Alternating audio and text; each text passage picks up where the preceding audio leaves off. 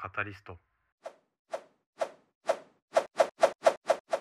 至高のハンマー投げラジオ。思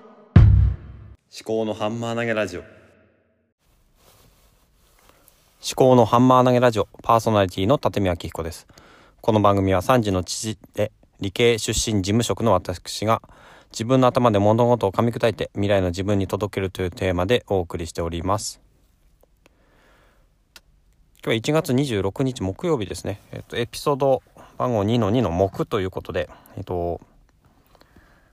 始めていきたいと思います。今日はうん、まあ、昨日配信しようと思ってたんですけども撮れなかった「The Reading List を聞いて」というタイトルで話をしてみようと思います。 The Reading List というのは Audible 限定のポッドキャストでクロニクル音声えポッドキャストスタジオクロニクルですねの野村貴文さんが、えー、りょかちさんと五軸浩二さんと一周ごとに交代しながら、えー、本にビジネス書ビジネス名著について話をしている番組ですね。でそれが今回の水曜日で昨日の水曜日で第1章完結ということで、えー、第50回目ですね50回目にして、えー、3人が揃って話をするという回がありそれで終わった番組ですね。で第1章ということなので当然、まあ、いずれは第2章が出てくる第3章が出てくるのかなって期待しながら、まあ、聞いていたわけですけども、まあ、Twitter やブログの方にも書きましたが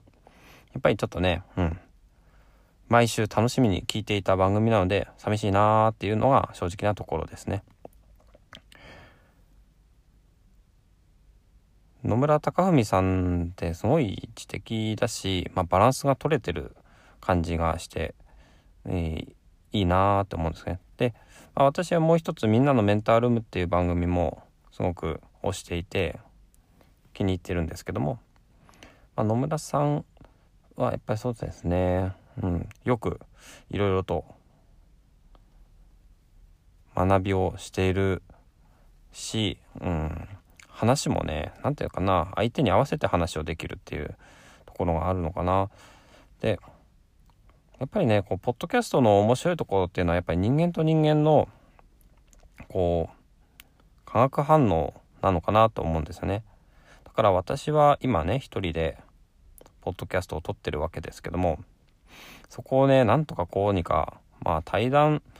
をのポッドキャストを作るっていうのも結構大変なので何かできないかなってまあなんとなく漠然と思っていたところなんですがそんなところにですね、まあ、こんな話が今日 Voicy で聞きました、えっと、佐々木俊尚さんのVoicy です。佐々木俊尚さんの毎朝の思考という Voicy チャンネルがありましてその中であのチャット GPD ん？G GPT かな？えー、ちょっと間違えたかもしれないですけどもそのうんと AI のチャットツールみたいな今無料で公開されているけども、まあ、そのうち有料になるかもしれないがっていうことでそういったものをがなんだろう人間の、うん、対話の相手になるかもしれないなっていうのをこの佐々木さんがおっしゃっていてこの佐々木さんの仕事っていうのが、まあ、一人で分筆いろいろこう物事を考えて、えー、文章を作っていくような仕事だったりするんですがまあ、普通のビジネス普通のというかまあ会社とか職場とかでその仕事に関して対話をできる環境の人とは異なって佐々木さんは、まあ、やっぱ一人で考えることが多いとただそれでいくとだんだんうん何て言うのかなそのひらめきとかの会話による、うん、いろいろな気づきとかそういうのが得られにくいという、まあ、課題というかそういうのがあるということをお話をしていました。でそのもしかするとその課題の解決策としてその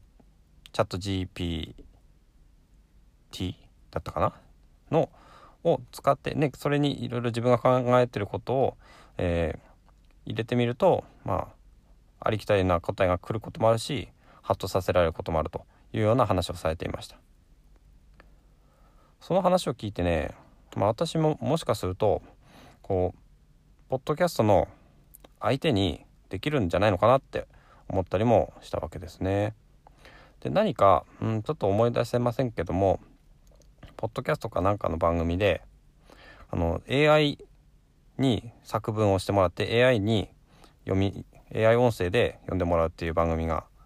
えっ、とエピソードがどっかで誰かがやってたような気がするので例えばね私が話したことを例えば AI に投げ込んでそれで返ってきた答えとかを、まあ、AI 音声で読ませるっていうまあ結局誰かがやってることの焼き直しなんですけどもそういうこともできるのかなって思ったりしました。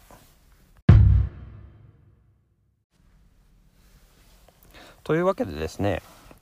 あのー、まあポッドキャスト「ザ・リーディングリスト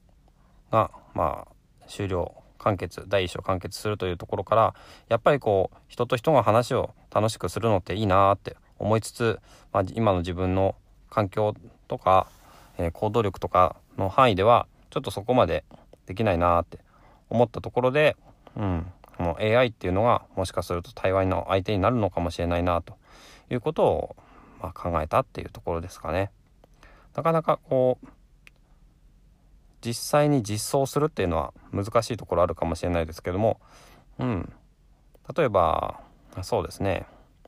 ツイッターでつぶやいたこととかをチャットに入れてそれで出てきたものとかをうんそうだな。AI 音声に入れてこういうフォントでできるのかなって思ったりもしたところですね。はい、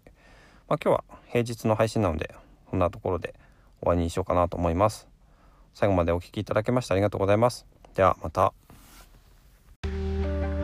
思考のハンマー投げラジオでは皆様からのお便りをお待ちしております。エピソード概要欄にハッシュタグ付きのツイートを作成できるリンクとメッセージフォームをご用意しております。もしこの番組が気に入っていただけましたらフォローやレビューをしていただけますと励みになります。ご視聴ありがとうございました。